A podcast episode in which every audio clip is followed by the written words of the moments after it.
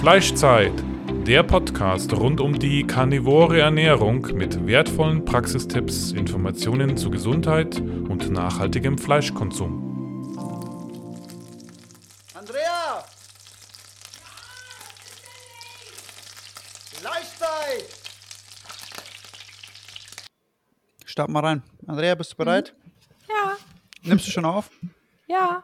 Okay, perfekt. Dann 3, 2, 1, Fleischzeit-Podcast. Neue Folge und wir melden uns zurück mit einer neuen Erfolgsgeschichte. Heute haben wir die Franziska im Podcast. Hi. Hallo Franziska, Hallo. wie geht's dir? Hallo. Alles gut? Ja, alles gut. Danke, dass ich hier sein darf. Finde ich cool. Ja, sehr gerne, sehr gerne. Wir freuen uns ja über jede neue Erfolgsgeschichte und ähm, deswegen starten wir auch gleich rein. Erzähl mal ein bisschen, ähm, wie sah es bei dir aus, bevor du Carnivore geworden bist? Erzähl mal ein bisschen über deine Probleme oder vielleicht auch über deine Leidensgeschichte. Ja, okay. Also es war schon vor ein paar Jahren. Ähm, ich habe, ähm, ich bin verheiratet, habe zwei Kinder. Nach der Geburt äh, meines zweiten Kindes, äh, ja, da gab es eigentlich einen Zufallsbefund, ähm, Hashimoto. Und es kam einfach daher, dass ich mich irgendwie dafür interessiert habe, ähm, ja, wie es eigentlich aussieht mit, mit meiner Gesundheit. Und dann bin ich halt mal zu so einem Bluttest gegangen und da äh, kam dann raus, ähm, okay, die Schilddrüse, äh, da ist irgendwas nicht in Ordnung und dann halt weiter zum Endokrinologen. Ähm, das ist jetzt so ungefähr sechs Jahre her. Ja, ähm, und ähm, dann habe ich im Prinzip verstärkt angefangen, mich für das Thema Gesundheit zu interessieren. Und ich hatte vorher so Sachen, die habe ich einfach gedacht, na gut, das kommt halt so mit der Zeit, wenn man älter wird oder wenn man Kinder hat oder was auch immer, ja. Wenn man verheiratet ist, haha. äh, genau. Und äh, ich habe dann angefangen, also ich hatte diese Diagnose Hashimoto und dann dachte ich so, na, na schön, dann stürzen wir uns mal rein. Ähm, was kann ich alles machen? Und äh, es gab ja auch schon das Internet. Ähm, übrigens, der Endokrinologe hat gesagt, da können sie gar nichts machen und es ist eh nicht so schlimm. Ne? Und aber was ich im Internet gefunden hatte, war sehr vielversprechend. Ähm, ähm, diese Idee, dass man sich äh, Paleo ernährt oder sogar Autoimmunprotokoll Paleo, also das AIP. Und äh, das habe ich im Prinzip dann äh, ziemlich schnell angefangen und habe das perfekt gemacht. Ähm, mehrere Jahre. Ähm, Ist da schon Besserung eingetreten? da ist, tja, ja, ja, definitiv ist da eine Besserung eingetreten, ja, definitiv. Und ähm, man stellt ja Hashimoto fest, indem man bestimmte Parameter im Blut äh, nimmt. Und die habe ich dann auch mal, äh, die werden dann relativ regelmäßig genommen, bis ja, bis auf diese expliziten Entzündungsparameter äh, von der Hashimoto. Und äh, diese Entzündungsparameter, die habe ich aber dann nochmal messen lassen und die waren dann wirklich im, im gesunden Bereich. Ja? Also in Ja, dem Bereich, äh, wo kein Hashimoto mehr Möchtest du nachweisbar vielleicht ist. nochmal für die Leute erklären, was ist Hashimoto überhaupt? Ja. Äh, bevor wir das, das wird sich wahrscheinlich aufgrund deiner Gesundheitsgeschichte auch durch die restliche Folge ziehen. Ähm, und dann sollten wir vielleicht mal die Leute aufklären, was ist Hashimoto überhaupt? Welche Symptome hat man? Welche Ursachen hat es? Was ist das überhaupt für ein Krankheitsbild? Mhm. Ja, genau, du hast recht. Ähm, Hashimoto ist eine Autoimmunerkrankung und das heißt, das Immunsystem ist fehlgeleitet und attackiert den eigenen Körper oder bestimmte Bereiche des Körpers. Bei Hashimoto wird ähm, die Schilddrüse zerstört oder das Schilddrüsengewebe wird systematisch zerstört, ähnlich wie beim Basedo. Ähm, genau, nur dass äh, das beim Hashimoto dazu führt, ähm, dass die Schilddrüse weniger Schilddrüsenhormone produzieren kann. Also dieses Organ wird äh, systematisch zerstört und hat dann einfach weniger Volumen, um, um die Sachen herzustellen. Wenn man jetzt wenig Schilddrüsenhormone hat, ähm, dann äußert sich das ganz oft in ähm, Müdigkeit, Abgeschlagenheit, einfach ein verlangsamter Stoffwechsel, dann eben auch Gewichtszunahme, Hautprobleme, Haarprobleme, ähm, bei, also und diese Sachen, die kann ich alle unterschreiben, ja. Die dann waren alle bei mir da. Also ähm, Haarprobleme so, dass ich also mit mit äh, Anfang Mitte 30, ähm, ja, ich hatte nicht büschelweise Haarausfall, aber so diffus Haarausfall und ähm, war halt sehr unglücklich drüber, weil ähm, man durch meine Haare durch sehr stark die Kopfhaut sehen konnte. Also so dünn waren die ähm, Hautprobleme. Ähm, Haut ist sowieso mein Thema. Ähm, ich glaube, das kommt hier öfters vor in dem Podcast. Ja, ja da haben ähm, wir mehrere Leute, die durchaus mit Hautproblemen zu kämpfen haben, ja. Ja, ähm, ich habe zum Beispiel, da, da will ich nachher noch was sagen, äh, ganz, ganz viele Leberflecke an meinem Körper, schon als Kind. Viele ähm, OPs gehabt, wo mir einige entfernt wurden. Zum Glück noch nie was Bösartiges dabei gewesen. Ja. Äh, aber das ist so ein Thema bei der Haut oder auch so ganz trockene Haut. Das ist auch relativ typisch für Leute mit Hashimoto. Aber auch so Verdauungsprobleme kenne ich auch. Ja. Ähm, so ähm, Blähungen äh, waren ganz äh, typisch für mich. Ähm, genau, ja. Und ähm, bei härteren Fällen, das kenne ich zum Beispiel nicht, gibt es auch so ähm, Depressionen durchaus durch die Autoimmunerkrankung oder durch die fehlenden ähm, Schilddrüsenhormone, die es dann gibt. Ähm, oder es gibt äh, regelrechte Angstattacken. Da bin ich zum Glück verschont äh, von geblieben. Ja, aber dieses Gefühl, zum Beispiel in Bezug auf das gesunde Körpergewicht, ja, das Gefühl, egal was man macht, ja, also gefühlt egal, was man macht, ja, aber am Ende ist es doch anders. Ne? Gefühlt egal, was man macht, äh, man nimmt einfach nicht ab. Man nimmt eher mhm. zu und das mit Anfang 30 und es ist nicht zu stoppen und jetzt kommt jedes Jahr, weiß ich nicht, ein halbes oder ein ganzes Kilo mindestens drauf. Und es kann auch mal schneller gehen. Also andere Leute mit Hashimoto, die, ja, genau. Und das, ja, zum Beispiel in den Schwangerschaften habe ich jedes Mal über 20 Kilo zugenommen. Und es war natürlich dann auch schwierig, die wieder runterzubekommen. Klar, ja. Ja. Und genau. okay, dann, dann hast du wirklich eine Zeit lang äh, Autoimmun-Paleo gemacht und hast da ein bisschen Keto wahrscheinlich auch probiert. Und wie ging es dann weiter? Ja, nach dem Autoimmun-Paleo habe ich Keto, also das war nacheinander tatsächlich und das war schon für mich eine Riesenbefreiung, muss ich sagen, weil, ähm, ja, keine Ahnung, ich habe dann einfach gemerkt, boah, ich muss nicht, keine Ahnung, drei bis sechs Mal am Tag was essen. Weil das war ja dann dieses beim AIP äh, echt dieses Gefühl, okay, ich habe jetzt was gegessen, was kann ich als nächstes essen, wenn mich der Hunger einholt, ja? Und äh, da, äh, beim AIP hat man ja auch eine beschränkte ähm, Lebensmittelauswahl und da musst du halt im Prinzip schauen, dass du davor sorgst, ja. ja, und äh, das war das Keto, war eine super Befreiung, weil ich habe dann gemerkt, ja gut, jetzt äh, brauche ich nicht mehr zu frühstücken zum Beispiel. Ne? Lass ich einfach weg und dann habe ich später auch mal festgestellt, ja, vielleicht brauche ich auch nur einen, äh, nur eine Mahlzeit, ja. Aber das habe ich bei Keto nicht so durchgehalten. Und ich muss ganz ehrlich zugeben, bei Keto hatte ich auch dieses Gefühl, also da gibt's ja die erlaubte Re äh, Lebensmittel, in Anführungszeichen, ja. Und wenn die dann auf dem Tisch stehen, da konnte ich mich nicht bremsen. Da habe ich mhm. die aufgegessen, ja. Und egal, ob, ob ich hätte eigentlich äh, genug gehabt äh, in Bezug auf die Energie, die einem die Lebensmittel dann normalerweise liefern müssten, ja. Also dieses ähm, ja, ich habe, glaube ich, meinen Appetit nicht im Griff gehabt. Ja. ja. Und wie kam dann letztendlich der Schritt zu Carnivore? Also wie hat sich das erstens gestaltet ja. und was war überhaupt diese Initi Initialzündung dafür? Ja, vielleicht die Initialzündung. Ähm, ich habe ja eine Gesundheitscoaching-Ausbildung oder ich habe mehrere, eine in Amerika ähm, und äh, da gibt es eine schöne, eine schöne Community und die tauscht sich sehr offen aus und dann kam das irgendwann hoch. Und ich habe das bestimmt ein Jahr beobachtet und dann dachte ich so, ja, was soll das denn sein? Frag mal nach, was ist denn Carnivore? Und dann wurde mir direkt dieses Meat RX, äh, RX oder wie man das ausspricht, Andrea, Meat du weißt es, ja. Meat RX äh, geschickt und dann habe ich da erstaunliche Geschichten äh, gelesen und es hat aber noch eine Weile gedauert, äh, bis ich dann mich getraut habe, das auszuprobieren, ja, weil äh, ich ähm, habe eine Ahnung gehabt, was es gesellschaftlich bedeutet und wie soll ich das den anderen erklären und so weiter. Also das äh, kam dann äh, und ähm, ich habe im Oktober 2019 äh, gesagt, jetzt, jetzt mache ich das mal. Das hatte ich mir irgendwie einen Zeitraum rausgesucht, das probiere ich einfach mal einen Monat lang aus und guck mal, wie es mir geht. Und äh, da wusste ich, in dem Zeitraum gibt es keine, ähm, keine Familientreffen oder sowas, ja. Und dann habe ich äh, Ende September habe ich äh, Blutwerte abnehmen lassen bei meiner Heilpraktikerin, habe sie auch eingeweiht, was ich vorhabe, damit sie auch äh, entsprechend gezielt diese Blutwerte abnimmt und äh, nach den 30 Tagen nochmal, ja. Und das war ganz witzig. Also ich bin auch jemand, der gerne auf Zahlen guckt ähm, und ich dachte so, äh, wer weiß, äh, ja, erstens ähm, der Aspekt der Sicherheit, so nach dem Motto, mache ich mir da irgendwas kaputt, ja, deswegen haben wir so Nierenwerte da genommen. Mhm. Und der andere Aspekt, ich wollte natürlich wissen, ob sich jetzt ähm, mein, meine Hashimoto-Parameter irgendwie verändern. Ne?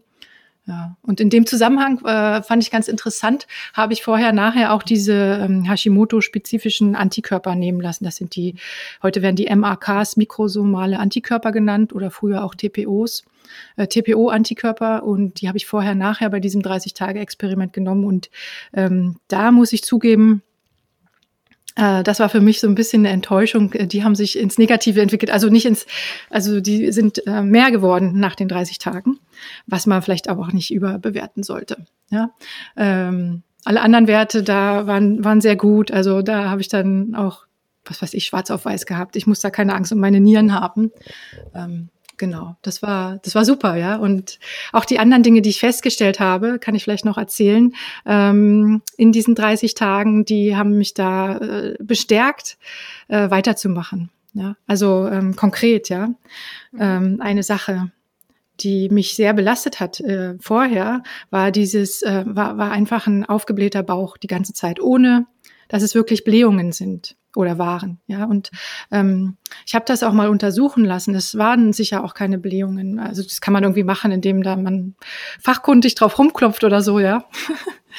ähm, also ich sah aus wie schwanger, muss ich ganz ehrlich sagen, ähm, vor dem Carnivore-Schritt. Und ich wurde auch darauf angesprochen. Ja, wir haben zwei Kinder. Wann kommt das dritte? Und es ist unangenehm, muss ich echt sagen. Ja, also jetzt kann ich natürlich auch drüber lachen, erleichtert. Aber es ist wirklich unangenehm. Ähm, und es ist ja nicht nur einmal passiert, ja. Also innerhalb kürzester Zeit, ich würde sagen, maximal eine Woche war dieser Bauch weg. Ja. ja. Und äh, ich glaube, das waren einfach so Wassereinlagerungen aufgrund von Entzündungen, die es da im Darmbereich gab oder so.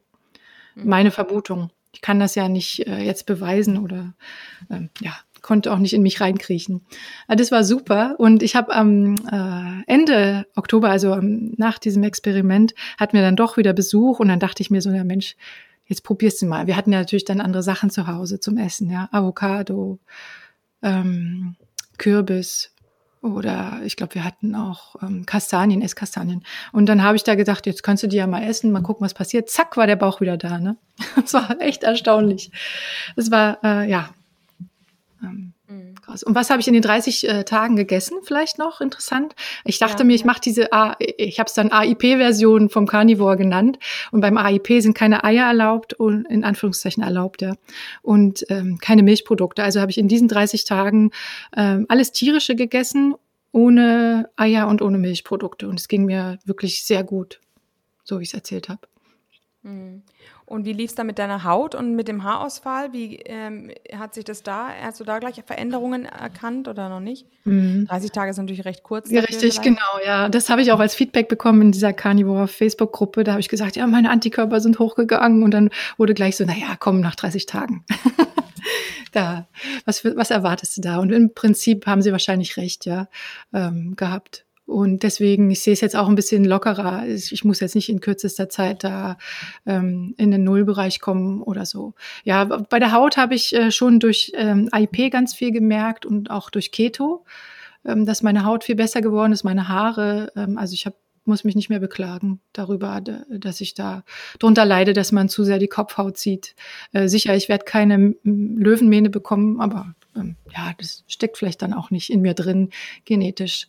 Ähm, ja, aber jetzt, ich meine, ich mache ja anderthalb Jahre ähm, Hashimoto, äh, Entschuldigung.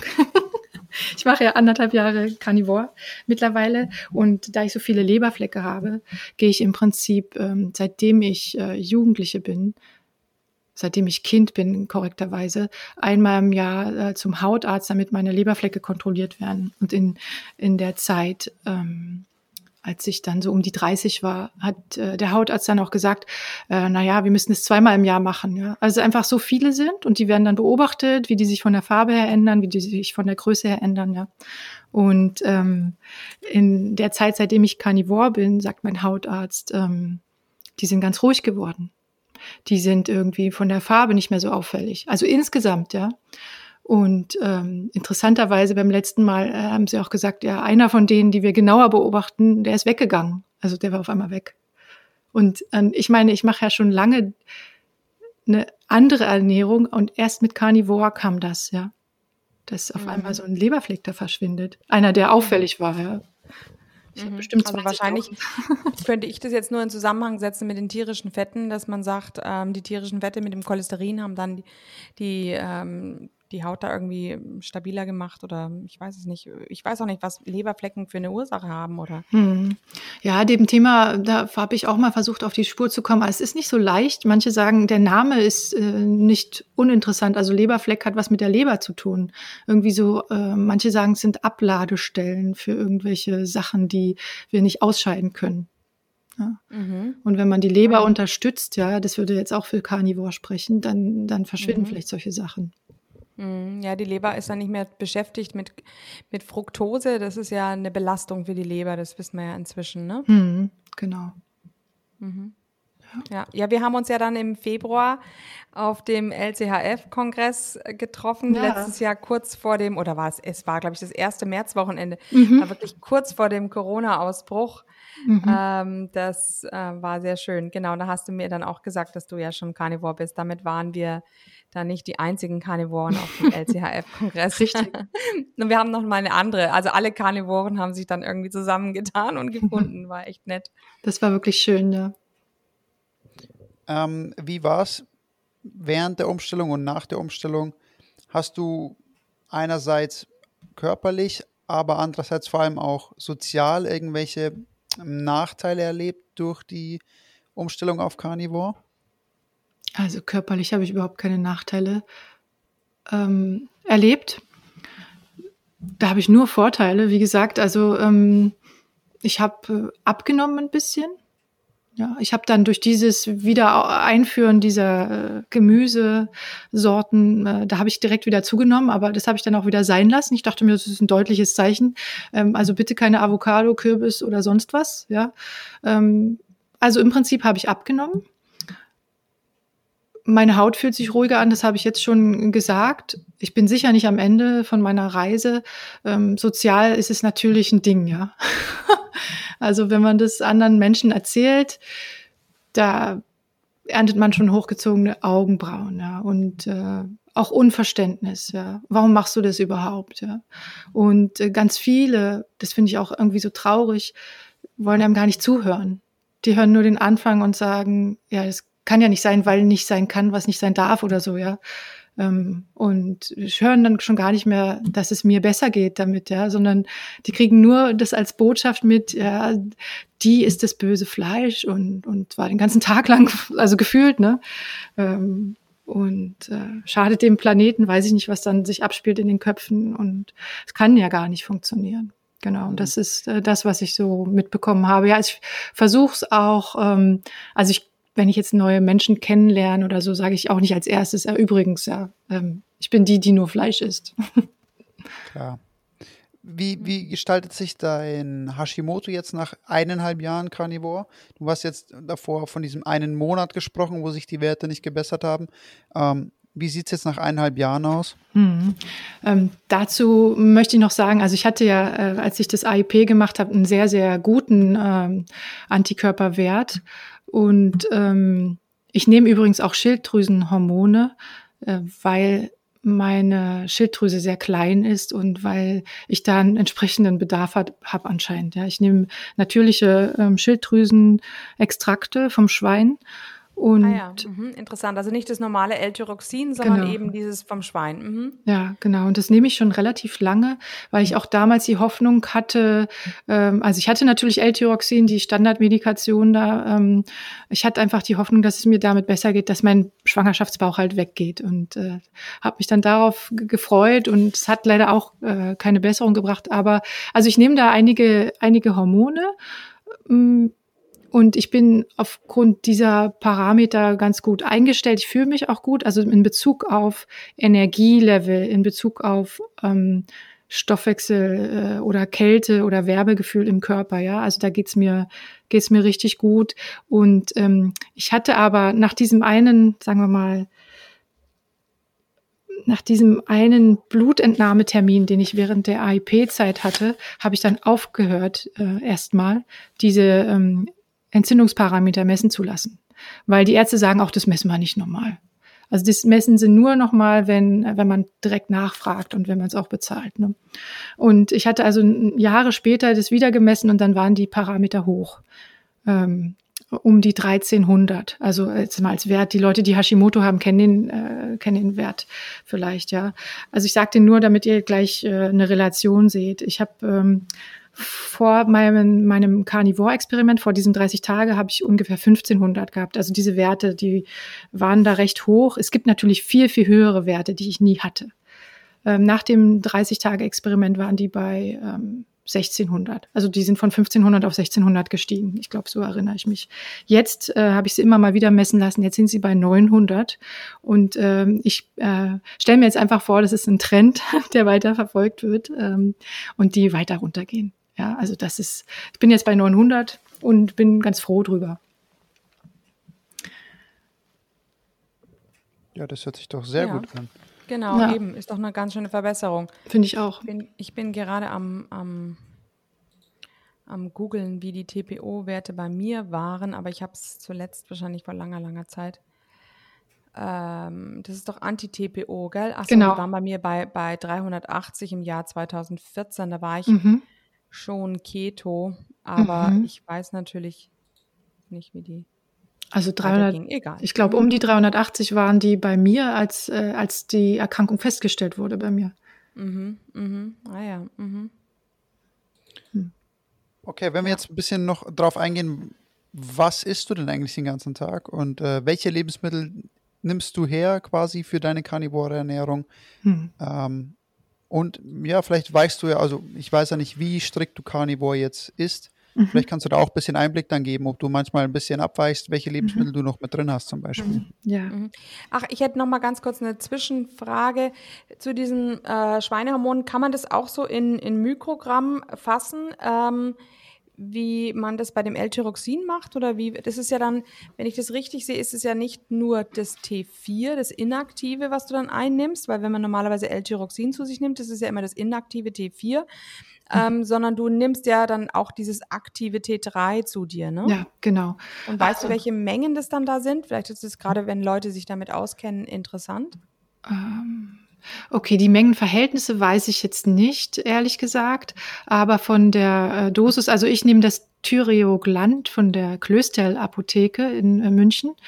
Und äh, da ist die Bezeichnung der Medikation, der ist, die ist sozusagen eins zu eins halbwegs äh, übertragbar, aber bitte nagelt mich hier nicht fest, ja, bitte immer mit einem Therapeuten sprechen, äh, ähm, wie das wie das L-Tyroxin ist. Also wenn man jetzt, sagen wir mal, 100 äh, L-Tyroxin nimmt, in der Dosis 100, dann würde man auch äh, annehmen, dass die 100er von den Thyreogland da passen, ja. Dann äh, ist da ungefähr ähm, die gleiche Menge an äh, Schilddrüsenhormonen drin. Und der T3-Teil ist natürlich kleiner als der T4-Teil, aber er ist immerhin da und äh, es hilft vielen Menschen, dass die auch ein bisschen T3 noch in der, in der Tablette haben. Ähm, ja, und das Interessante ist ja, dass äh, die, was du gesagt hast, diese T4-Schilddrüsenhormone, ähm, sind inaktiv, die werden im ganzen Körper aktiviert potenziell, ja, und ein ganz großer Teil ähm, in der Leber und auch im Darm. Also wenn wir eine gesunde Leber haben und einen gesunden Darm haben, dann äh, kann unser Körper ähm, viel besser das T4, was er selbst bildet, ähm, in der Schilddrüse, das auch dort aktivieren. Mhm, mhm. Ja, ja, und äh, es gibt ein Buch, das, ein Buch, was ich kenne vom Five, ähm, der, äh, das heißt das Keto-Prinzip und da geht es eben auch darum, dass man eben über den ketogenen Stoffwechsel diese Umaktivierung von T4 in T3, in dieses Aktive, erhöhen kann und mhm. ähm, dass ganz viele Leute auch einfach nur ihre Basaltemperatur so nehmen sollen und dass die bei so vielen geringer ist als 36,8 Grad und das ein Zeichen ist, dass eigentlich auch eine Schilddrüsenunterfunktion irgendwie vorliegt. Mhm. Ja, guter Punkt. Ja, das habe ich auch gemacht auf dem ganzen Weg, auch immer meine Basaltemperatur gemessen, jeden Morgen, zwei Jahre lang oder so, habe ich ah, zum ja. Glück aufgehört. Mhm. Also es ist schon ein bisschen stressig, was man alles machen kann.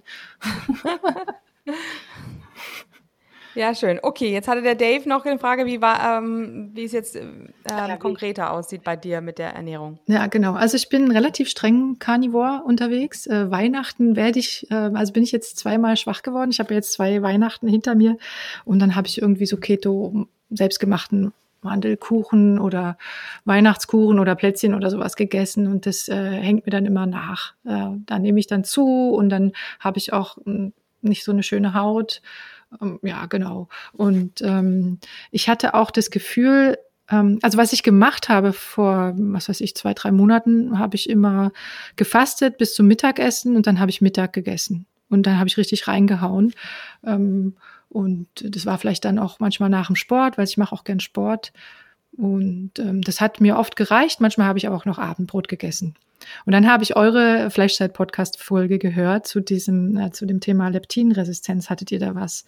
Und äh, da hat euer Gast, war das der Mo Magnon? Ich weiß es nicht. Ja, der. Moritz war es, genau. Oder der Ben, der Ben war es auch. Ja, äh, Nee, genau, es war zweimal Thema, ne? Beide. Genau. Ja, ja, und sein, die, ja.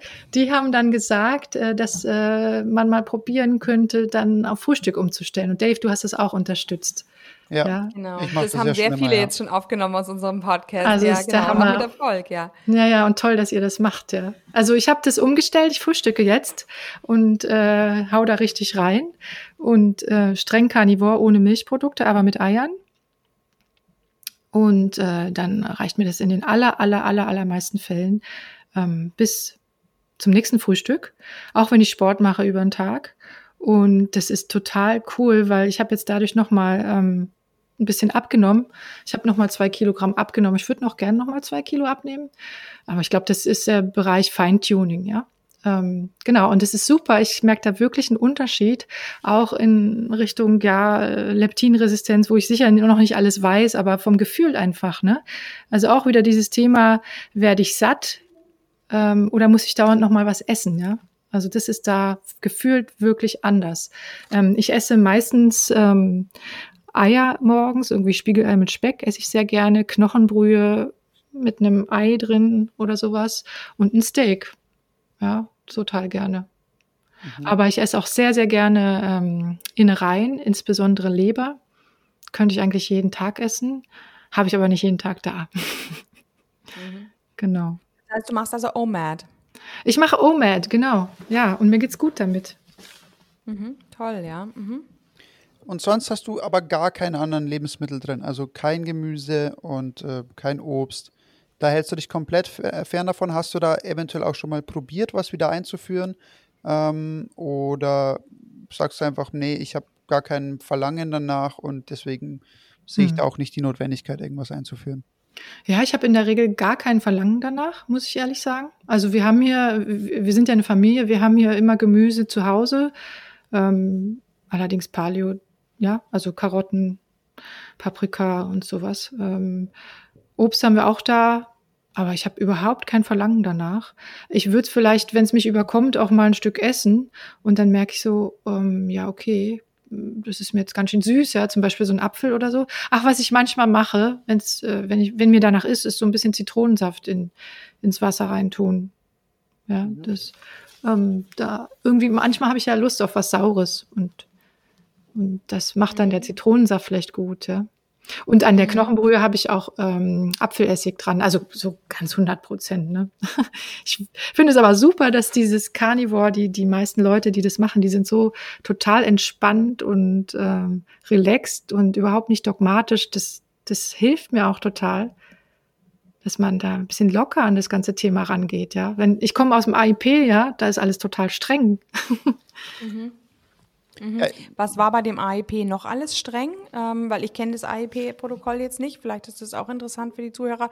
Ist ja doch für viele so ein Übergang. Also weil die Claire ist ja auch mit, hatte ja auch AIP als Übergang und kam dann, landete dann bei Carnivore. Mhm. Ja, also AIP ähm, ist im Prinzip Paleo, nur sehr verschärft. Du darfst dann keine Eier äh, zu dir nehmen, ähm, keine Milchprodukte, so Getreide ja sowieso nicht, aber auch keine Samen, Saaten und irgendwelche Kerne. Ja, das bedeutet ähm, im Extremfall, dass man die Kerne aus der Melone raussortiert. Also bei ganz empfindlichen Menschen, ja, wenn, bevor man eine Melone isst oder so.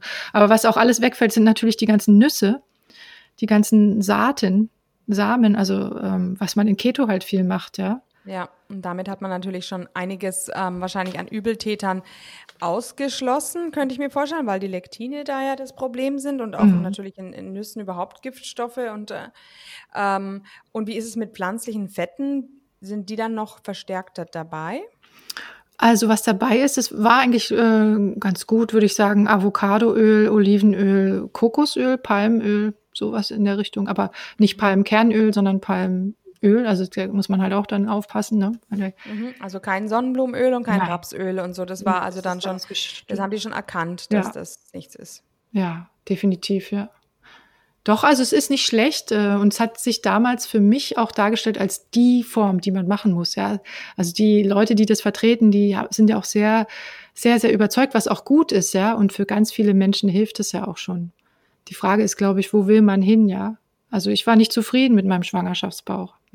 Mm, ja, ist interessant. Also ich glaube auch, die meisten landen einfach bei Carnivore, weil sie einfach das, am Schluss das Gefühl haben, das ist einfach das Reinste von mhm. allen. Ähm, ähm, und entgegen aller Weissagungen enthält es dann doch ja die wenigsten Dinge, die einen ähm, irgendwie belasten. Und damit, ja, damit ist man einfach am so gefühlt schon was die Auswahl der Nahrungsmittel anbetrifft, ähm, bei einer besten Selektion eigentlich angelangt. Ja, ich finde es super und ich finde es auch so einfach. Ja, also ja. einfach eine Mahlzeit zaubern, mach einen Grill an und leg einen Steak drauf, fertig. Ja, aber du kochst tatsächlich dann für deine Familie noch, also weil ich bin da ja so ein bisschen äh, faul geworden, aber meine Kinder machen inzwischen ja die Pfanne einfach selber heiß, wenn, wenn sie Hunger haben. Äh, meine Buben essen nur nach Hunger. Ähm, da bin ich sehr froh drüber, aber ich, das stelle ich mir schon noch ein bisschen als Stress vor, wenn ich da jetzt immer noch kochen müsste. Hm. Ja, ich koche. Also ich habe ja auch meinen mein Blog, wo ich noch Rezepte veröffentliche und da sind meist auch pflanzliche Bestandteile mit dran. Ähm, ja, also ich koche für meine Familie und ich mache das auch gern, aber ähm, ich spare mir meistens sogar das Abschmecken, muss ich ehrlich zugeben. Mhm. Ähm, ja, ich freue mich, wenn es denen schmeckt, aber ich, äh, ich habe da auch meistens überhaupt gar kein Verlangen danach.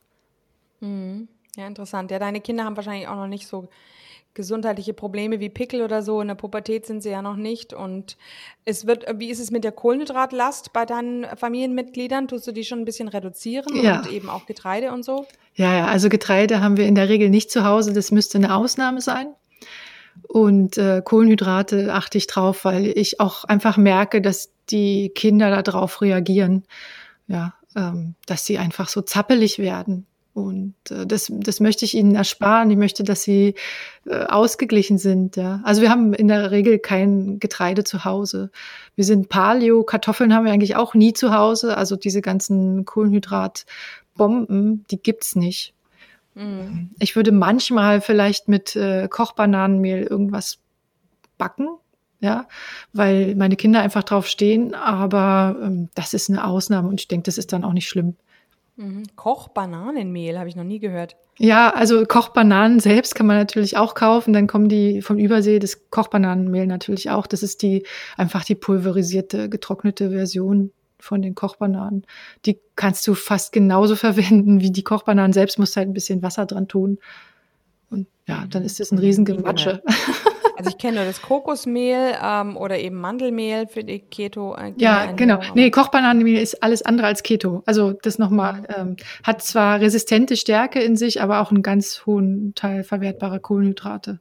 Mhm, also das mhm. ist eine Ausnahmespeise bei uns. Ja gut, aber wenigstens enthält es ja nicht wie das Mandelmehl die ganzen auch Salate. Also hm. ja, das stimmt. Das ist sicherlich auch nicht stimmt. schlecht. Hm. Ja. Ja gut, und ähm, wie sieht's aus mit deinen, äh, also du bist, hast dich so ein bisschen auf Hashimoto spezialisiert. Ich verfolge ja deinen Blog immer wieder. Ich finde es ganz, ganz toll, wie ähm, unheimlich aktiv du bist mit deinen Informationssendungen. Ich habe sogar auch vor kurzem mal, da hatte ich dich gehört zu dem Fruchtsaft. Ähm, da hast du das, also das war so so toll, dass du wirklich gesagt hast, was soll eigentlich toll sein an diesem ähm, ähm, von das Und du hast es auch noch, es war auch noch lustig, weil ähm, da, das war doch dieses Rotkäppchen und dann hast du gesagt, also keine Ahnung, wie der heißt, der sagt, aber ich nenne ihn jetzt einfach mal Rotkäppchen. nee, ich nenne, äh, ja, äh, Rotkäppchen, genau, und, und im Handel heißt er fast genauso. Ne? Rotkäppchen heißt ja, ja. ja nicht, ne? Ich glaube, im Grunde weiß jeder, äh, ja, aber von dieser Firma Rotkäppchen oder so, nee, jeder wusste im Grunde, Rotbäckchen, ne? Ach, Rotbäckchen oder so. Mhm. Also, auf alle Fälle habe ich das anschließend, das habe ich dann sogar meinen, meinen Schülern unter die Nase gebunden, dass diese Säfte eigentlich so wenige Vitamine enthalten, dass man ihnen Vitamine zuführen muss und auch kein Zink enthalten, dass man ihnen Zink zuführen muss. Und mhm. äh, was soll das dann eigentlich? Also, ja, also ich finde deine Beiträge sehr gut. Und eben, es geht ja vor allem auch jetzt hier, weil wir ja eine Autoimmunerkrankung haben, geht es ja auch vor allem um Lektine und du führst da sehr, sehr gute Aufklärung, was die Lektin, ähm, Lektine in Nahrungsmitteln anbetrifft. Äh, erzähl doch dazu mal ein bisschen was. Ja, also für mich ist es ja ein Thema, die Leute da abzuholen, wo sie sind. Und die meisten, ähm, die, äh, die tun sich ja schon schwer mit dem allerersten Schritt. Ähm, was für ihre Gesundheit zu tun. Vielleicht trauen sie sich auch das einfach nicht zu, dass sie was erreichen können oder sie verstehen nicht, dass man wirklich mit der Ernährung da so einen großen Hebel in der Hand hat. Und ich möchte die halt ermutigen, hier auch diese ersten paar Schritte zu tun und zu sehen, das funktioniert ja, das, da gibt's eine Besserung und dann kannst du dann auch den dritten, vierten, fünften Schritt nehmen und vielleicht den zehnten mal irgendwann bei Carnivore landen oder so. Ähm, Genau, und das wundert mich so, dass die Menschen nicht glauben, dass man mit der Ernährung was erreicht. Ja, also ich meine, wenn du was Komisches isst, dann, dann merkst du in der Regel relativ schnell an Bauchschmerzen oder so, dass es komisch war, also dass es ungünstig war. Ne? Und das wissen die allermeisten Leute, aber langfristig können die sich kaum vorstellen, dass man auch, keine Ahnung, wenn man jetzt äh, Getreide weglässt, äh, dass man dann einfach abnimmt, ja, zum Beispiel, weil die Lektine dann fehlen in der Ernährung, die, die das verhindert haben vorher. Um, und so viele Menschen leiden heutzutage, leiden wirklich unter Übergewicht ähm, und trauen sich nicht zu, was zu tun. Und das ist so ein kleiner Schritt. Ich denke mir auch immer, Leute, wenn ihr was machen wollt, warum fangt ihr nicht mit der Ernährung an? Ihr müsst ja sowieso essen. Also müssen, in Anführungszeichen natürlich immer, ja. Also mhm. äh, essen alle paar Tage, Dave, oder eben jeden Tag. Ähm, das machen wir alle irgendwie. Da kann man schon ein bisschen bewusster hingehen und sagen, äh, da achte ich mal drauf. Ja, also Lektine ist ein großes Thema, wobei Lektine sind ja ähm, auch in tierischen Lebensmitteln, bloß da kann man ja unterscheiden, ne?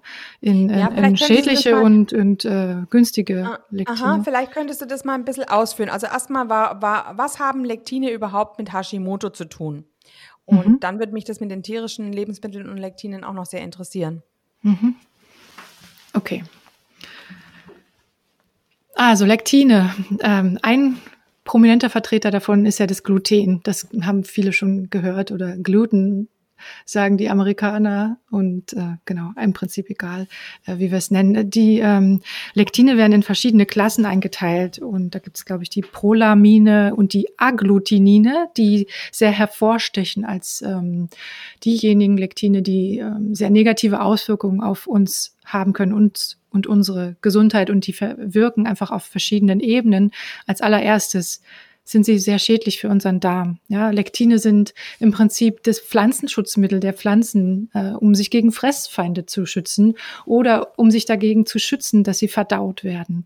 Also ähm, zum Beispiel, wenn man jetzt sich eine Getreidepflanze anschaut, ja, ist vielleicht gar nicht so schlimm, wenn die gefressen wird, ja, aber das Korn soll bitteschön ähm, ganz bleiben und äh, da kann äh, und, und wieder ausgeschieden werden ganz von demjenigen, der es gefuttert hat, ähm, so dass äh, das Korn noch eine Chance hat, sich sozusagen dann wieder als Pflanze zu entwickeln. Und deswegen hat die Pflanze einfach viele Mechanismen, ihr habt es ja hier auch schon gebracht in eurem Podcast, ähm, sich eben dagegen zu schützen, dass sie viel gefressen wird oder dass sie eben wirklich richtig verdaut wird. Und dazu gehören die Lektine und das Gluten.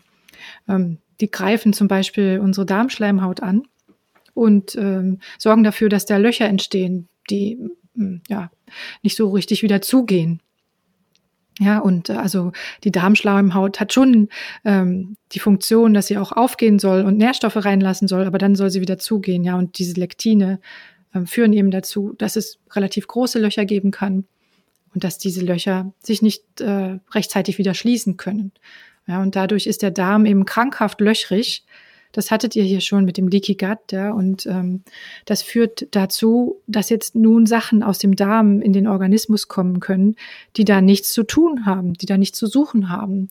Und wenn da Dinge sind, die da nichts zu suchen haben, dann werden die als Feind äh, erkannt, das ist auch gut so, und von unserem Immunsystem attackiert. Okay, das Immunsystem ist dafür da, diese Feinde wegzuschaffen. Und das Interessante jetzt in Bezug auf Hashimoto ist, ähm, dass ähm, ja diese Attacken dann so eine Art Verwechslungsreaktion hervorrufen. Jedenfalls äh, gibt es einige Experten, die das annehmen. Ja, wenn man jetzt sagt, okay, Gluten hat eine bestimmte Struktur. Gluten ist ein Eiweiß, besteht, besteht aus verschiedenen Aminosäuren, die in der Kette angereiht sind. Und diese Kette ist dann irgendwie in sich verschlungen und, und eine Spirale und verknotet und so weiter. Und diese Struktur ähm, die wird dann vom Immunsystem erkannt. Ja? Das Immunsystem weiß also, okay, das ist der Feind, dieses Gluten zum Beispiel. Und das äh, markieren wir jetzt und dann kann es entfernt werden. Ja? Also diese Markierung, das sind ähm, die Antikörper, kann man sagen. Ja? Und ähm, jetzt äh, markiert, äh, markieren die Antikörper nicht die ganze Eiweißstruktur, sondern nur immer einen Abschnitt. Immer einen kleinen Abschnitt können die markieren, ja. Also nie die ganze Kette, weil die Ketten können sehr, sehr lang sein. Und jetzt ist es so, dass die Schilddrüse anscheinend an bestimmten Stellen eine gleiche Aminosäurenabfolge hat, ja, wie das Gluten.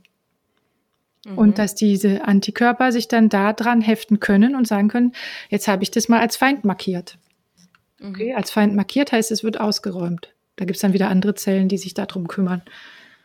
Ähm, genau, und äh, das, ähm, das vermuten so Experten wie die Dr. Sarah Ballantyne ähm, oder der Karazian heißt er, glaube ich, ähm, dessen Buch ich auch als allererstes gelesen habe. Das heißt Hashimoto und Schilddrüsenunterfunktion ähm, natürlich behandeln. Genau. Das war mein allererstes Buch da eigentlich auf dem Gebiet. Ja, und äh, die sagen also, es gibt diese Verwechslungsreaktion und ich habe mich da immer gefragt, wie kann das sein? Aber endlich mit dieser Erklärung, dass die Antikörper immer nur eine kurzen, äh, einen relativ kurzen Kettenabschnitt prüfen können, die ist für mich da ähm, ja, sozusagen, die war, das war für mich der Aha-Effekt. Mhm, ja. mhm. Und wenn jetzt der, äh, der Darm mal löchrig ist, ja, dann können, äh, kann natürlich das Gluten äh, in den Organismus bekommen, äh, kommen und auch andere Dinge, die dann auch nochmal zusätzlich für Ärger sorgen. Ja. Mhm. Ja. Hast du schon mal deinen, deine Darm, ähm, ähm, Darmdurchlässigkeit testen lassen? Ich glaube, in Deutschland macht man das oder mit dem Zonulin, ne? Hm, das ist sehr lange her, ja. Also ich hatte auch erhöhte Zonulinwerte, aber ich habe dann irgendwann aufgehört, die zu messen. Ja. Mhm, mhm. Ich habe jetzt gerade erst den, es gibt ja noch einen zweiten ähm, Test, das ist der PEC 400 Test von ähm, Paleomedicina. Mhm. Da werden wir wahrscheinlich in der nächsten ähm, Folge ähm, drüber sprechen, weil wir da einen, ähm, einen Herrn unter interviewen werden, der das sehr lange schon macht. Und äh, bei diesem PEC 400 Test werden also verschiedene Molekülgrößen ähm, ja, die, die tut man sich praktisch, tut man einnehmen und anschließend werden, wird im Urin quasi gesammelt, ähm, ähm, ja, welche von diesen Molekülen sind im Urin angekommen, also welche sind durch die Darmschleimhaut ähm, hindurchgekommen und daran können sie dann auch messen, ob man eben einen, einen, einen löchrigen Darm hat oder nicht, genau. Oh, das ist sehr interessant. Bin ich gespannt drauf. Ja, nee, nee, das Ergebnis ist schon gekommen und es ist nicht sehr gut. Also es ist bei oh. mir immer noch nicht sehr gut. Ich muss aber, ach jetzt, hm, schon wieder das Telefon. Ähm, das äh, wusste ich nicht, dass da ein Gerät im Raum ist, was klingeln würde. Auf alle Fälle ähm, ähm, ist es so, dass es, ich meine, ich war auch nie jetzt wirklich, man muss dafür eigentlich wirklich, das sagen die von Paleomedicina, ganz, ganz konsequent sein, damit dieser Darm auch wirklich heilt. Und ähm, das bin ich natürlich auch durchgängig nie jetzt richtig gewesen. Also ich nehme es mir immer wieder vor. Ähm, ich habe halt einfach keine so großen Probleme. Deshalb, aber es war natürlich jetzt schon ärgerlich, dass ich sehen konnte, okay, mein Darm ist eigentlich noch nicht geheilt, hm. trotz zwei Jahren kan äh, karnivorer hm. Ernährung. Also auch wenn man sonst sehr viele Verbesserungen spürt und so weiter. Aber hm. ähm, diesen wirklich zu heilen, da muss man, glaube ich, schon sehr, sehr konsequent sein. Also das wäre für, für dich vielleicht auch mal interessant. Ja, du bist ja hm, doch stimmt. Kon wahrscheinlich konsequenter als ich, ja. Ähm, ja, das, das kommt dann auf Detail an, glaube ich. Aber es wäre natürlich interessant, wenn du den Pack-Test dann nochmal machen könntest nach einer bestimmten Zeit. Genau, ja, du genau, weißt jetzt ja nicht, wie er jetzt vor einem Jahr war, ne? Richtig, das weiß ich natürlich nicht. Ähm, also das werde ich auf alle Fälle irgendwann mal wieder machen, wenn ich das Gefühl habe, jetzt bin ich soweit. Mhm. Ähm, genau. Ja, und dann hattest du noch etwas gesagt von den Lektinen im Fleisch. Das würde mich noch interessieren. Ähm, wie sieht's denn da aus? Wie kommen die da rein? Und ist es natürlicherweise so? Sind es wirklich äh, wie, wie kommt das zustande? Ist es in jedem Fleisch dasselbe? Ja, so Lektine, das sagt zumindest äh, Dr. Sarah Ballantyne, die sagt, äh, Lektine ist was ganz Normales, ist in jedem Lebewesen. Also auch ähm, äh, werden selbst gebildet von uns, ja. Und ah, ja, äh, mhm. ja ähm, und die Frage ist jetzt, welche Lektine sind es? Sind es diese, ähm, sagen wir mal, schädlichen Lektine, wie wir sie in den Pflanzen finden, wie zum Beispiel im Getreide, also mit dem Gluten oder was auch immer. Es gibt ja auch ähm, glutenfreies Getreide, ähm, da wird dann mal gedacht, das ist der Heilsbringer, aber da, da sind genauso schlimme Lektine drin, ja. Manche Leute reagieren viel mehr auf Mais. Genau. Ähm, und genau. Ähm, also das, ja. das haben wir, ähm, Entschuldigung, dass ich jetzt da kurz intervenieren äh, tu, das haben wir ja gespürt. Wir haben ja wirklich ähm, Wildschweinfleisch mal gehabt, ähm, da gehabt. Und der Jäger hat noch ganz stolz gesagt, dass das also heimischer Biomais ist, den sie da verfüttern oh. an diese äh, Wildschweine in diesen Kirrungen. Ähm, allerdings ist der Mais natürlich in keinster Weise irgendwie geröstet oder vorbehandelt, weil ja das Soja ähm, dieses Sojaschrot, welches die Schweine bekommen, das ist ja doch ein Röstvorgang, ähm, mhm. hat es mhm. durchlaufen und damit sind nämlich viele Lektine ähm, ähm, unschädlich gemacht worden, so dass wir also in dem konventionellen Schwein dann wahrscheinlich weniger Lektine haben als in diesem Wildschwein. Auf alle Fälle, ich habe auf das Wildschwein, ich bin wirklich krank geworden auf einen Oha. Schlag, meine Tochter auch. Wir waren also drei Tage, glaube ich, mit Magen-Darm und mein Hund hat dieses äh, Wildschweinefleisch kurz gerochen und hat keinen Bissen davon verzehrt. Das ist interessant. Das ja, es war sehr, sehr interessant, interessant, weil vor allem, weißt du, offiziell denkst du dir, Mensch, toll, ähm, freilaufende Schweine und gut, so ein bisschen mhm. regionalen Biomais bekommen die dazu, aber die haben halt wirklich einfach nur die Maiskörner so bekommen. Mhm. Ähm, ich kann mir das eben nur so erklären. Ja. Interessant, ja. Also ich denke, es gibt diese Lektine, die wir selbst bilden und dann hast du natürlich das Problem, dass äh, wenn du solche Lektine zu dir nimmst, die schädlich sind, dass sie dann auch irgendwo auftauchen bei dir im Körper, eben durch einen kaputten Darm, ja. Und äh, wenn man jetzt so Tiere isst, die, äh, die sowas gefressen haben, ja, dann äh, würde ich sagen, können wir auch drauf reagieren. Man sagt es ja auch über ähm, Eier von Hühnern, die Soja bekommen haben, ne, dass man die genau. Sojapartikel noch nachweisen kann, dann bei denjenigen, die es dann gegessen haben. Ja. Genau. Ja. Und da denke ich aber, ist es auch oft kein Unterschied, wenn diese Hühner Mais bekommen haben. Und Mais und Soja mhm. sind ja beides keine, keine ähm, Sorten, die es hier wirklich länger als ein paar hundert Jahre gibt. Also die Richtig. eigentlichen Hühner, die wir großgezogen haben, auch die Schweine, die, äh, die wir hier gezüchtet haben, die existieren ja schon länger als nur 300, 400 Jahre, wie wir diesen Mais haben. Mhm. Das heißt also, die sind eigentlich ganz anderes gewohnt ähm, und können ganz andere Dinge eigentlich verdauen. Mhm dann aufspalten, ja. Mhm. Ja, aber interessant. Ich wusste nicht, dass wir selber Lektine herstellen. Ja. Ja. Ja. Naja, ja, wie läuft denn sonst ähm, ähm, so eine, ähm, wie läuft es denn bei dir ab, wenn du äh, also einen Patienten hast ähm, oder Patienten, einen Kunden hast, ähm, den du betreust ähm, mit Hashimoto? Wie, wie gehst du denn da vor? wie läuft es denn so ab? Ja. da hat ja jeder ähm, andere Dinge im Kopf. Also als erstes reden wir darüber, was äh, derjenige oder diejenige gerne erreichen möchte. Und dann, also gibt es die Möglichkeit, dass äh, wir ein eins zu eins Coaching machen und dann läuft es relativ individuell ab. Also wir, wir schauen immer, was steht denn jetzt konkret da im Weg?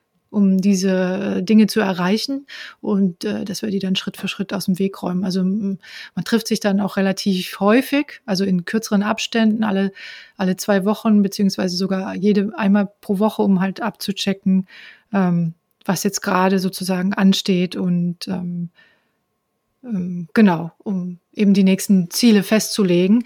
Aber ich mache auch ähm, Online-Kurse und biete die an. Und ähm, das ist äh, für viele Menschen auch eine sehr reizvolle Möglichkeit. Dann komme ich sozusagen aus der Konserve und äh, dann äh, ist meistens noch ein Gruppencoaching-Anteil mit dabei. Genau, wo man sich dann auch in bestimmten Abständen sp spricht und diskutiert in der Gruppe, was denn jetzt genau als nächstes anzugehen ist, ja. Und ähm, ja, bis jetzt, ähm, wenn man sich überlegt, dass für viele Menschen eben der erste Schritt, was zu tun, schon sehr schwierig ist. Bis jetzt habe ich äh, auch wirklich noch niemanden gehabt, der ähm, gerne sich karnivor ernähren möchte. Ähm, Das kommt vielleicht aber noch. Genau, wenn die karnivore Ernährung einfach ein bisschen bekannter wird, dann wird sich das vielleicht auch entwickeln, dass die Leute, die Hemmschwellen, ähm, dass die da fallen. Und ich denke, im Moment merken viele Leute, hoch, wir werden von oben ja doch öfter vielleicht veräppelt oder vielleicht ist das, was uns da immer geraten wird, nicht wirklich alles nur zu unserem Wohl. Hm. Und dann fangen sie vielleicht auch an, äh, unsere Ernährungsratschläge langsam in Frage zu stellen. Ja, es ist ein bisschen so, als wenn man die Pyramide auf den Kopf stellen würde, ne? Also die offizielle Ernährungspyramide. Ja. da soll ja. man ja vielleicht Fleisch ganz selten essen und wir stellen die jetzt hier gerade mal auf den Kopf und sagen, nee, nee, probier mal, mach's mal. Mm, genau. Und dann warst du ja auch vor kurzem auf so einem Seminar, da ging es ja auch so um Motivation. Das heißt, du hast da auch sehr, sehr viele ähm, ja, Tools quasi in der Tasche, ähm, um die Leute auch ähm, ja, psychisch ähm, zu motivieren und ähm, zu bestärken und eine Lebensumstellung zum oder ja, eine Umstellung der Gewohnheiten durchzuführen. Ja, genau. Also das, äh, das Seminar war sehr interessant. da ging es darum, äh, mutig zu leben. Und das hat natürlich mich selbst betroffen. Also ich war da als Teilnehmerin und äh, ich habe auch ganz viel für mein Coaching mitnehmen können. Und im Prinzip ist es aber immer so, dass man ähm, im Dialog ist, wie so ein Sparingspartner mit dem anderen, sei es nun eine Gruppe oder sei es eine einzelne Person und man versucht rauszufinden, was ist für denjenigen oder diejenige jetzt das Beste, was brauchen die jetzt gerade, um sich den nächsten Schritt äh, zuzutrauen und um den dann auch wirklich zu machen, um den langfristig beizubehalten. Ja. Und viele Menschen brauchen da Informationen als allererstes und auch dieses, dieses Ungläubige, ja, also äh, kann auch gar nicht sein, was du hier erzählst mit der Ernährung, warum ist Getreide so schlecht und so. Also vielen Menschen fehlt da als erstes die Information und dann fehlt ihnen natürlich auch der Zuspruch, dass sie auf dem richtigen Weg sind und dafür sind wir im Prinzip da. Ihr macht ja auch Coaching und äh, ja, ich denke mal, das ist unsere Arbeit. Ja.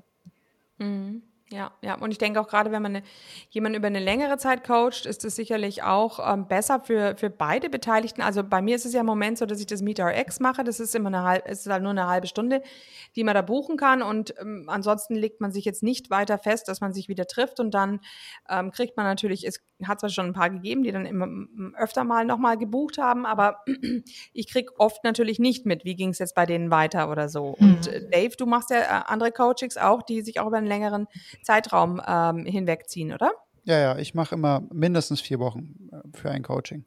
Und ich gebe dir da vollkommen recht, genau das ist der, der wichtige Aspekt auch, über einen längeren Zeitraum zusammenzuarbeiten, sich auszutauschen und auch gewisse Strukturen und Gewohnheiten zu implementieren und zu unterstützen, ähm, die einfach nachhaltig wirken können dann auch. Also ja ich kann, also ich kann auch jedem in einer halben Stunde sagen, was er tun soll, aber die Umsetzung wird um vieles, vieles schwieriger, wenn man natürlich nicht jemanden tagtäglich an der Hand hat, der einem hilft und unterstützt bei der ganzen Sache. Das ist ganz klar.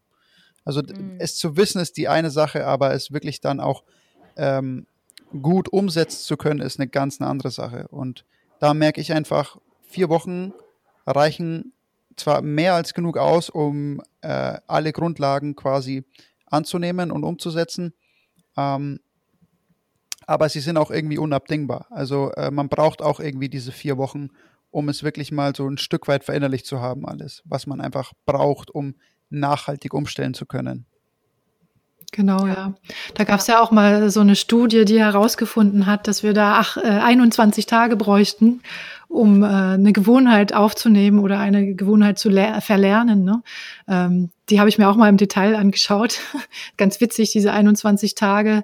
Äh, das ist auch nur ein Durchschnittswert. Also die, manche haben viel kürzer gebraucht, manche haben viel, viel länger gebraucht dafür. Und ich glaube, wir sind da einfach total unterschiedlich. Und je nachdem auch, wie groß die Hürde ist, die gerade vor einem steht, braucht man da äh, eben vielleicht ein bisschen kürzer oder vielleicht ein bisschen länger, ein bisschen mehr Unterstützung vom Coach oder ein bisschen weniger. Ne? Mhm, ja, auf ja. jeden Fall. Aber dazu kann ich noch sagen, ich nehme das verhäuft wahr, dass es wirklich die ersten drei Wochen brauchen die Leute sehr, sehr starke Führung und auch wirklich sehr, sehr viel Kommunikation und Interaktion. Mhm. Und in der vierten Woche ist es eigentlich dann so, also zwischen der dritten und der vierten Woche irgendwann Anfang, Mitte dritter Woche oder spätestens Ende dritter Woche ist es so, dass die Leute dann irgendwann wirklich vollkommen selbstständig arbeiten und eigentlich dann gar keine Interaktion mehr brauchen und gar keine Kommunikation mehr brauchen. Ähm, und da kann man eben wieder auf das zurückkommen, was du gerade gesagt hast, diese 21 Tage, um was zu verinnerlichen. Das kann ich schon grob so wahrnehmen auch, ne? Mhm. dass es 21 Tage dauert und ab einem gewissen Zeitpunkt agieren die Leute völlig eigenständig. Ne? Und, und dann wird eigentlich nur noch die, die Kommunikation untereinander so, weil sie eben schon drei Wochen aufrechterhalten wurde, aber sie ist eigentlich gar nicht mehr nötig. Hm, sehr interessant. Also das stelle ich schon fest, ja. Ich finde es auch interessant, weil zum Beispiel, also was es uns sagt, ist ja, dass der Prozess auf jeden Fall endlich ist, ja. Und vielleicht ist er im Durchschnitt 21 Tage und vielleicht trifft es auf die allermeisten zu, diese drei Wochen. Und äh, wenn ich nochmal an meinen AIP, äh, an meine AIP-Zeit denken äh, möchte, da habe ich das ja wirklich lange sehr, sehr streng durchgezogen, ohne Ausnahme, ja. Also ich meine, da kann man ja auch sich Süßigkeiten backen oder so. Ähm, ich habe immer darauf gewartet, dass jetzt äh, sich dann mal äh, zum Beispiel mein Schwangerschaftsbauch äh, verzieht, ja. Ist nicht passiert, ja. Also ich glaube auch als Message nochmal, wenn sich nach einer bestimmten Zeit oder nach einer längeren Zeit sich nichts tut, nachhaltig, dann, dann such dir das nächste Feld raus oder so, was du noch ausprobieren kannst. Mach weiter, ja. such weiter. Ja. ja. immer in Bewegung bleiben, das ist das Allerwichtigste. Ja. Okay, ähm, jetzt haben wir einiges durchgesprochen heute über Hashimoto. Ähm, jetzt sind wir auch noch ein bisschen ins Coaching reingegangen. Wir haben fast eine Stunde auf der Uhr.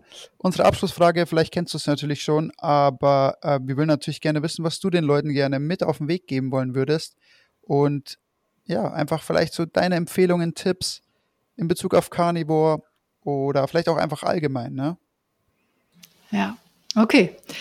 Ähm, ich würde sagen, probiert einfach Dinge aus.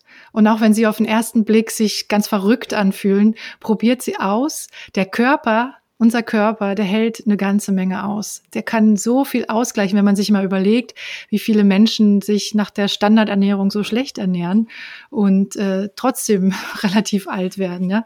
Also wenn ihr jetzt mal ausprobieren wollt, äh, wie es vegan ist oder wie es Carnivore ist, da äh, passiert bestimmt nicht viel in den ersten drei Wochen. Ja, und dann kann man ja feststellen, fühlt sich's gut an oder nicht so gut. Ja? Und dann äh, geht man den nächsten Schritt. Also das würde ich mitgeben und äh, dass wir einfach offen bleiben und äh, empathisch gegenüber den anderen und deren Bedürfnissen bleiben und äh, lernen, uns gegenseitig wieder zuzuhören, das zuzulassen, dass jemand was anders macht. Ja. Ja, das schön. ist doch mhm. ein sehr schönes Schlusswort und damit verabschieden wir uns jetzt auch aus der heutigen Fleischzeit-Podcast-Folge. Wir hören uns nächste Woche und äh, bis dahin wünschen wir euch guten Appetit und eine gute Zeit. Leute, macht es gut. Ich übergebe das Wort an die zwei Mädels nochmal. Vielen Dank, ja. dass ich da sein durfte.